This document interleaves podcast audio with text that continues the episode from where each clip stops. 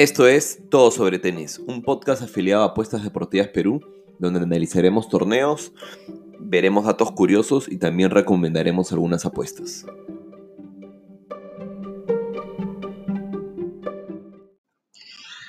Bueno, y un pequeño disclaimer que voy a agregar antes del capítulo, y va a sonar medio raro, y es que me perdonen por la calidad del audio, estaba escuchando ahora la grabación y estoy en la terraza eh, de mi casa en la playa donde hay, corre un montón de viento y obviamente no, no, no pude traer eh, eh, mi micrófono y todos los, todos los aparatitos que uso para grabar. Este, así que nada, si es que la calidad está muy buena, igual escuchen que el, capítulo está buenazo y ahora sí nos vemos hasta la próxima.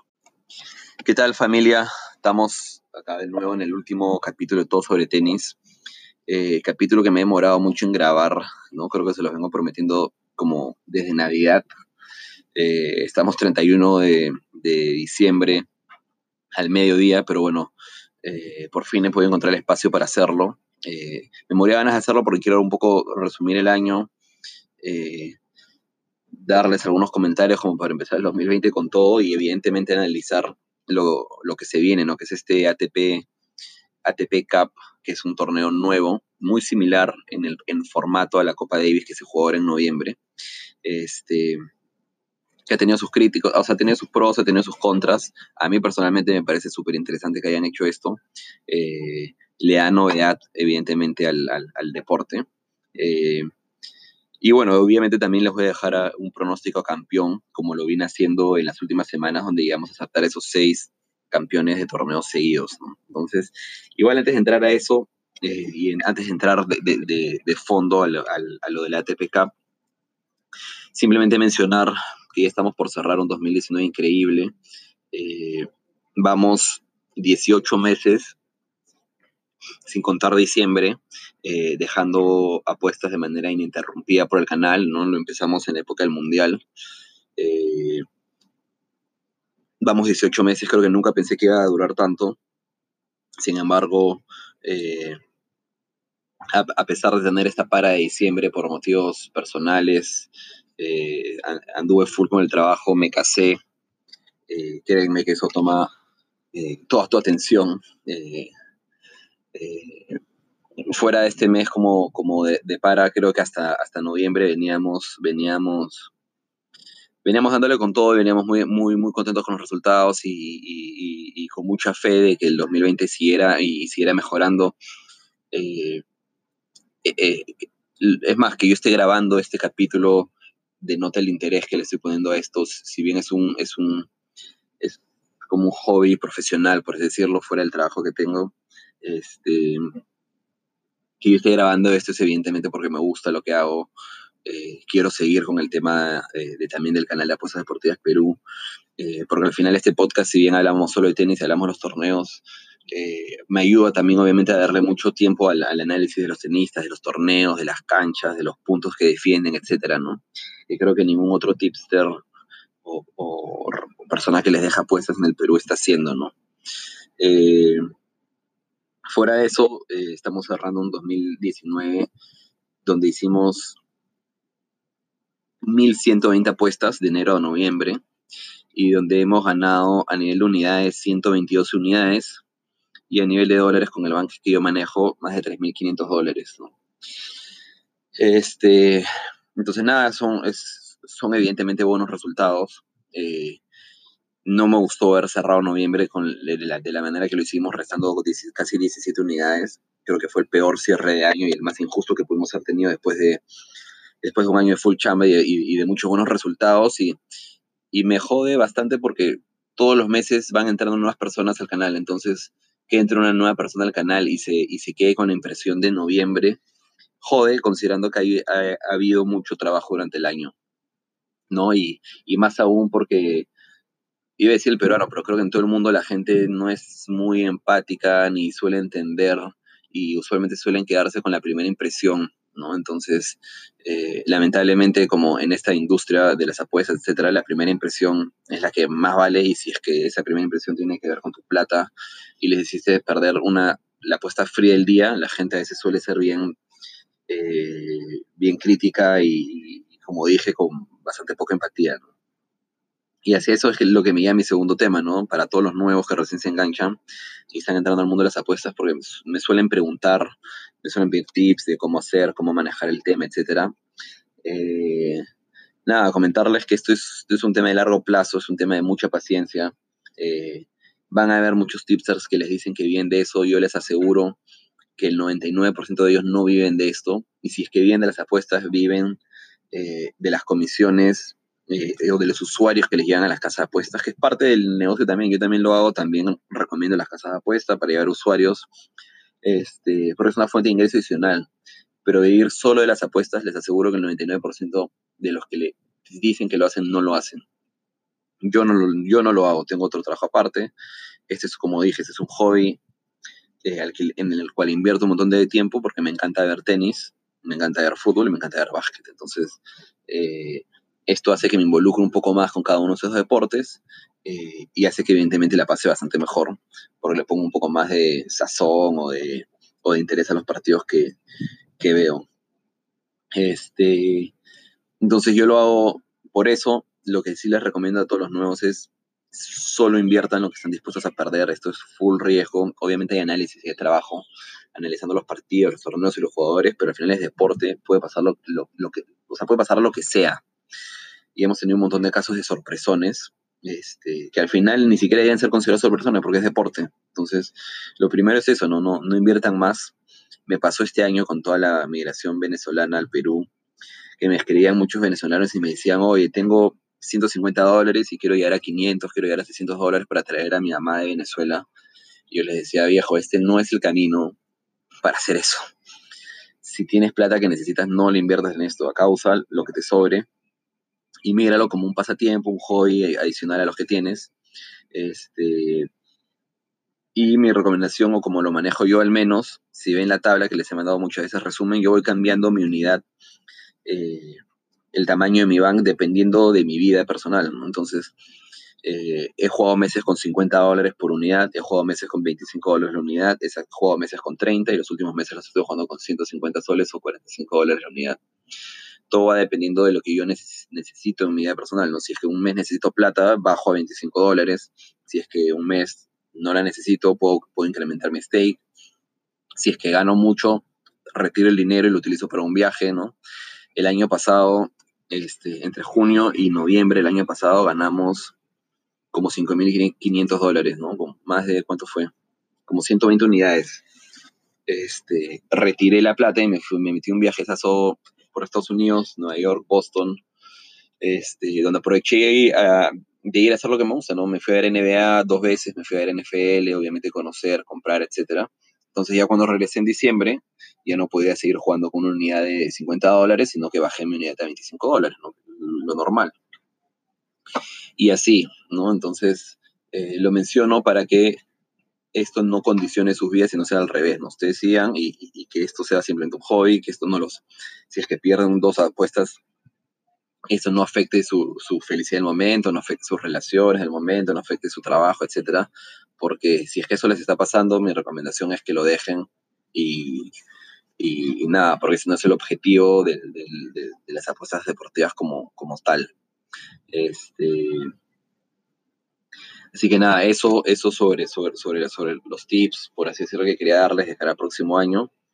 Eh, en 2019, como les dije, fue brutal. Igual, hemos cerrado con 100, 120 eh, unidades, más de 3.500 dólares. Injusta la manera en la que cerramos, pero al final así es esto. No hay nada que yo pueda haber hecho diferente, creo, este, para obtener otro resultado. Así que nada, feliz por eso. Lo otro que quería decirles es, en noviembre diciembre, perdón, en diciembre dejamos una promoción de todo el VIP por un año, eh, con el 50% de descuento. Al final, como noviembre cerró un poco complicado y yo en diciembre he estado con mil y un cosas, eh, no pude mover mucho la promoción, así que todavía no se quedan algunas plazas que las podría mantener. Eh, a los que me escriban por DM solo para este enero, luego ya regresamos al, al método normal de entrar al grupo.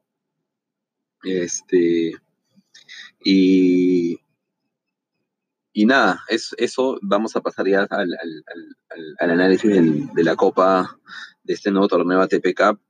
Eh, lo único que les digo es, o sea, quédense y enchúfense al, al, capítulo, que el torneo está buenísimo, el formato está bueno, y vamos a dejarles, como, como les mencioné, un, una recomendación a campeón al final del episodio, ¿no? Bueno, tenemos un pequeño problema técnico y, reiniciamos. No, lo que les comentaba del, del, ATP Cup no es un torneo que va del 3 de enero al 12 de enero. Se va a disputar obviamente en Australia, como, como, como, todos, los, como todos los eneros en la gira de tenis. Este, lo que les comentaba, ¿no? el formato son dos puntos individuales, un punto de dobles. Eh, es muy similar a la Copa Davis, eh, ya que es un torneo por equipos, por países. Eh, lo que hicieron fue juntaron la Copa Hopman, que se juega en Perth, el ATP 250 de Brisbane y el ATP 250 de Sydney, y se unieron para formar este, este torneo que, les dije va casi dos semanas. Este, eh, va a repartir puntos también. La, modalidad en que los va a repartir es media, es media complicada, pero lo que sí sé es que se reparte hasta 200, hasta, perdón, hasta 750 puntos para los individuales y hasta 250 puntos para los que jueguen dobles. Eh, van a ser seis grupos, vamos a analizar los seis grupos ahora, eh, para dejarles, como les dije, el pronóstico de campeón.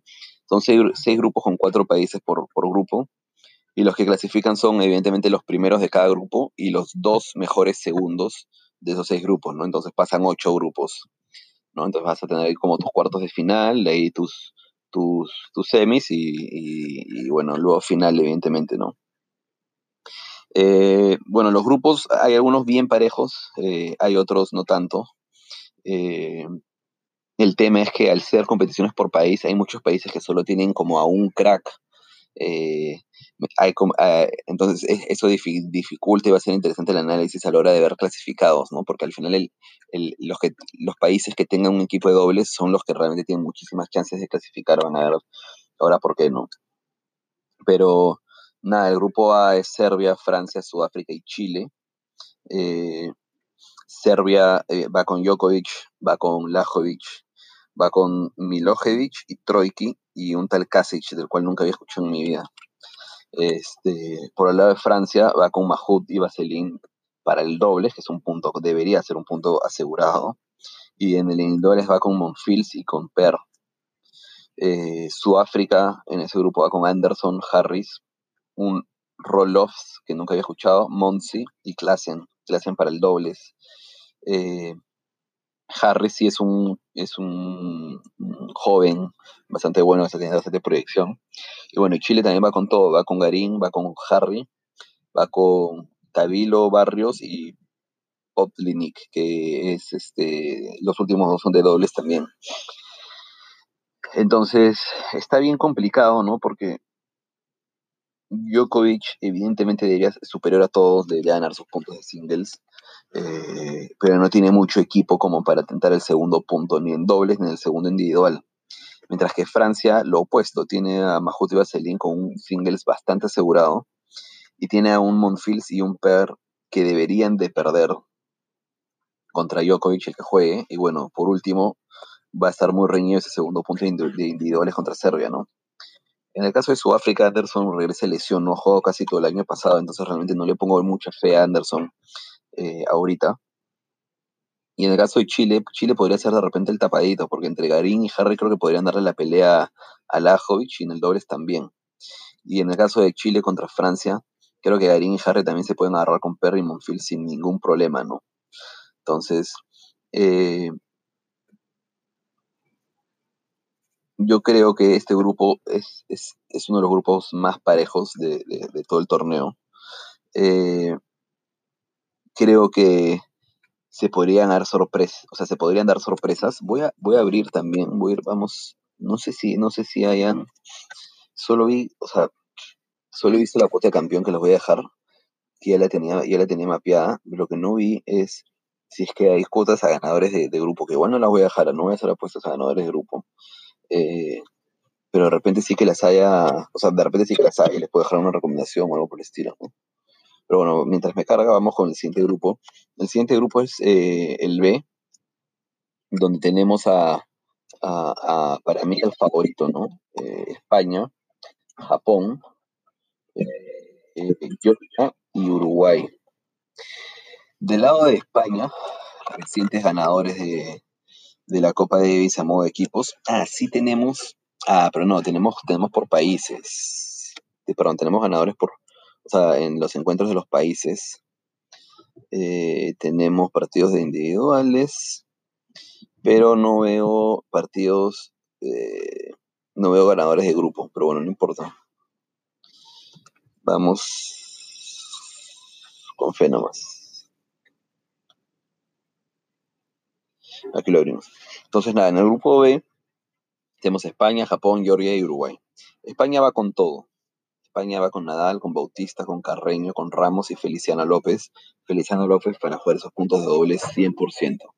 En la Copa Davis no hizo mucho, pero en dobles con su saque mantuvo y, fue suficiente para buscar luego en algún momento los quiebres con Nadal, ¿no? Este, Japón va con Nishioka, Uchiyama, Soeda y McLachlan. ¿No? McLachlan para el doble puede hacer creo que con cualquiera de ellos. Nishikori ha sido reciente baja, entonces ahí Japón pierde mucho. Georgia va con un equipo, eh, bueno, no conocido, evidentemente, no va a decir Ashvili como el más conocido, pero luego tienes a Metrevelli, que nunca lo he escuchado, a Sibatse, Bakshi y Tekmalatse. O sea, realmente a Georgia no le doy muchas chances. Eh, fuera, fuera del punto de Basilashvili, por ahí podría ganarle a alguien.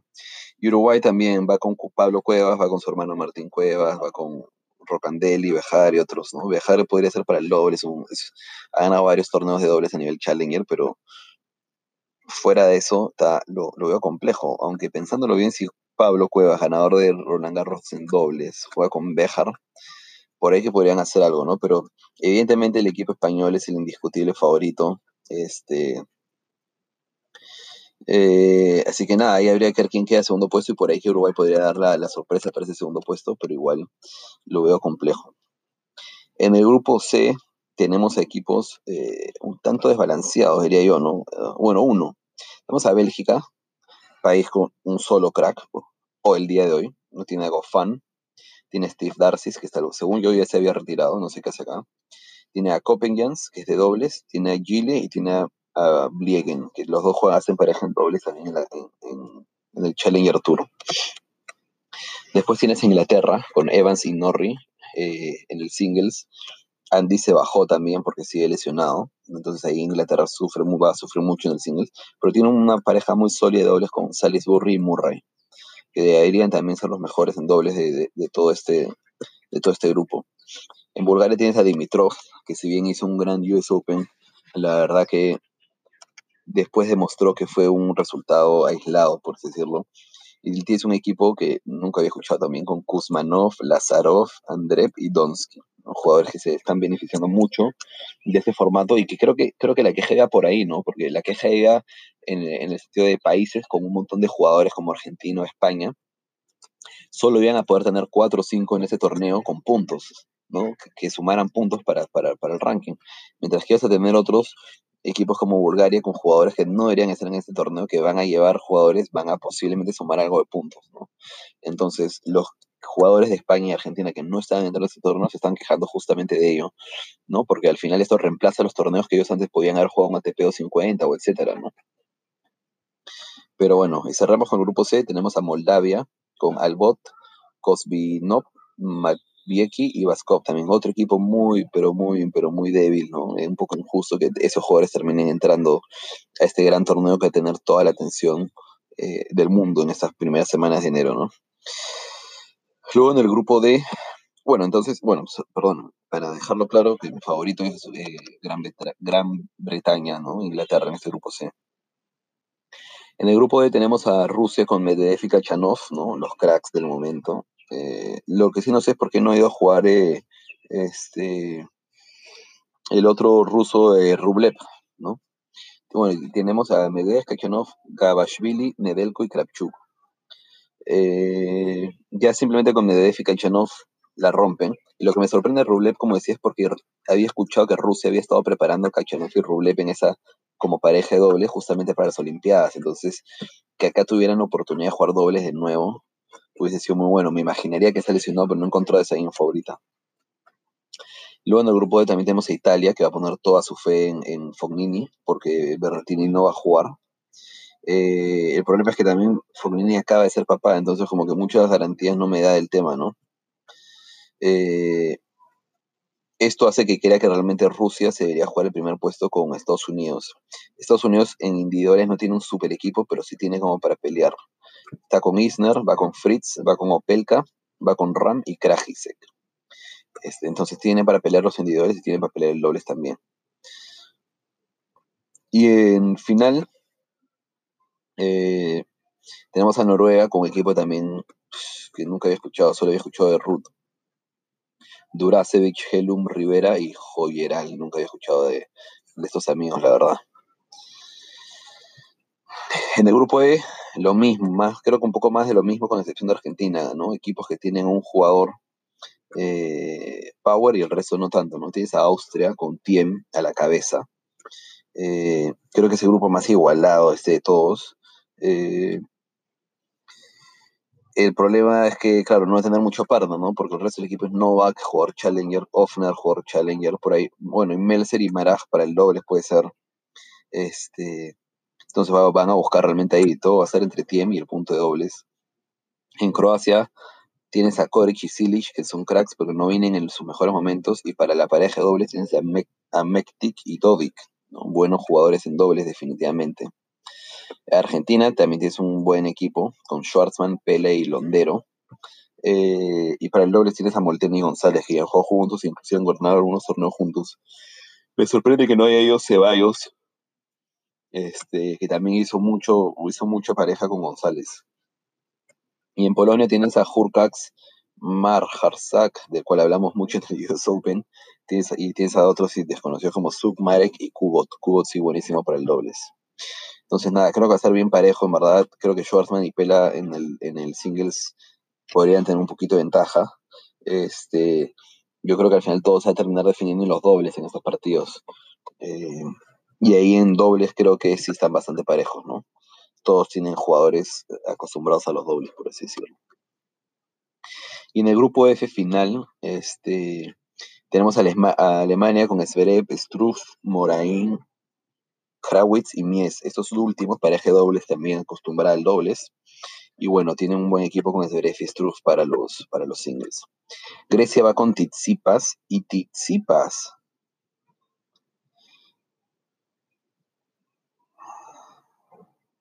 Wow. El problema de Grecia es que, claro, si bien va Tizipas, no tienen segundo equipo. Porque tienen Tizipas, Tizipas, Perbolarakis Belonis y Skoriles, nunca he escuchado en mi vida de ellos. Canadá va con Shapovalov y Ojar para los singles, jugadorazos. Y por ahí un Polanskis con Shamasdin para el doble, eso que podrían ahí dar la sorpresa. Y eh, Australia va con De con Kirios, con Milman y con Pierce y Guccione para el dobles. La verdad que ese grupo también está bien, bien interesante. ¿eh? Pero bueno, eh, para finalizar esta parte de la TPK, vamos a, dejar unas predicciones para la primera fecha a nivel de equipos. No voy a entrar en detalle de cada partido de jugadores. Este, y, luego paso a dejarles mi predicción para campeón, ¿no? Como, como no sé si recuerdan, espero que lo recuerden, pero el año pasado eh, acertamos a seis, eh, seis pronósticos de campeones de torneo de manera consecutiva. Acá justo había encontrado la foto el otro día el otro día no, pero hace un, hace un rato antes de empezar a grabar. Y acá está. Fue así, ¿no? Eh, acertamos a Carreño en Chengdu. Esa semana ganamos 5.5 unidades. La segunda semana acertamos a Tiem como ganador de Pekín, ganamos 7 unidades. La tercera semana acertamos a Medvedev como campeón del ATP Shanghai Masters 1000, ganamos 3 unidades. La siguiente semana acertamos a Murray eh, como ganador del ATP de Amberes 250 ganamos tres unidades. La semana siguiente acertamos a Tiem como ganador del, del Viena 500, acertamos cinco unidades y acertamos a Fer como ganador de Basilea 500, acertando .74 unidades. Y también acertamos a Djokovic como campeón del ATP de París Masters 1000, ganando 3.5 unidades. Entonces realmente nos ha funcionado bien esta dinámica de como ir con, el, con un par de apuestitas a campeón, ¿no? Eh, el tema es que en este torneo va a ser un poco distinta la cosa porque eh, no hay, creo como pasa, como nos pasaba antes. Déjame buscar. Déjame abrir. Ah, sí hay apuestas a ganador de grupo. Wow, ahora vamos a ver eso entonces. Vamos a hacer eso mejor, creo, en vez de dejar eh, de los partidos ahorita de países.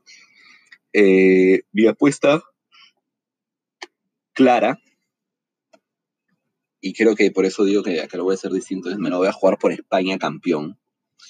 Eh, y solo España campeón. No voy a hacer la dinámica de que había venido haciendo de dos o tres partidos donde íbamos a la, super sorpresa, porque realmente después de ver todos estos equipos no veo una grandísima sorpresa. Por ahí que Rusia, con sus dos puntos de individuales, pero igual se va a quedar corto eh, para el dobles. Entonces, Serbia lo dan como tercer favorito con siete. Australia creo que podría sorprender también un poquito, considerando que está en casa, pero tiene una pareja de dobles que no me gusta mucho.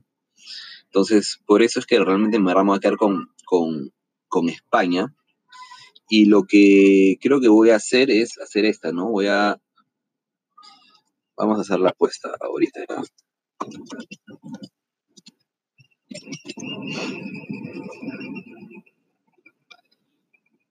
Vamos a jugarnos unas tres unidades, manteniendo mi stake de 45. Vamos a jugarnos unas tres unidades, eh, unas dos unidades.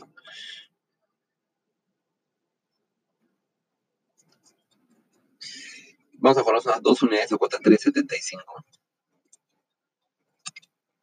Y vamos a jugar unas dos unidades a que España queda primero o segunda, que es la opción que tiene de 3 y 5, que es ganador o colocado, que es primero o segundo puesto. Eh, donde la cuota te baja a... A ver, la cuota te baja a... ¿Cómo es esto? Sería costar 90.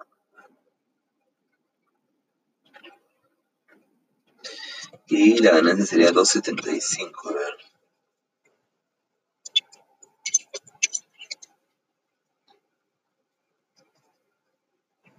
La cuota te baja a 3, es lo que veo acá. Este. Mm, no me convence mucho que esa opción. vamos a ir, vamos a ir, vamos, vamos a hacer esto. Vamos a ir con dos unidades y medio a cuota 375 España. Y eso es todo. 2.5 unidades a cuota 375 España. Y esa es nuestra única este, apuesta de este torneo. Ya para los siguientes iremos con la modalidad que habíamos venido eh, utilizando antes de jugar a dos o tres eh, eh, jugadores a campeón y, cubrirnos un poco y tener más opciones de, de, de ganar, ¿no? que fue lo que hicimos antes. Buscábamos ahí los torneos un poco disparejos y en verdad ganar a quien ganara de nuestros jugadores nos iba a dar la opción de ganar unas dos o tres unidades, lo cual es bastante, bastante positivo. Pero nada, sin más, este, quería, perdón, me, trabé.